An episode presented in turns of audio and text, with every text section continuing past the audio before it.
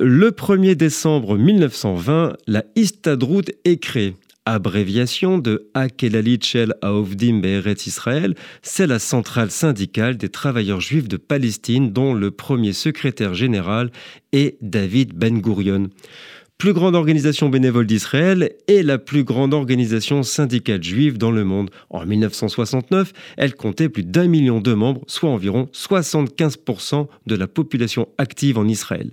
La Histadrout est plus qu'un syndicat ou un organisme. Selon sa constitution, elle réunit et organise tous les travailleurs sans distinction de croyance, de race, de nationalité ou d'opinion, qui vivent des fruits de leur travail sans exploiter le travail d'autrui, dans le but d'arranger toutes les affaires communautaires, économiques et culturelles de la classe ouvrière dans le pays pour l'édification de la société du travail en terre d'Israël.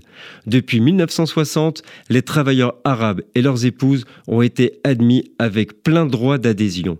En 1985, elle comptait 1,5 million de membres ce qui, avec leur famille, représentait 2 millions et demi de personnes. Nous sommes le 1er décembre.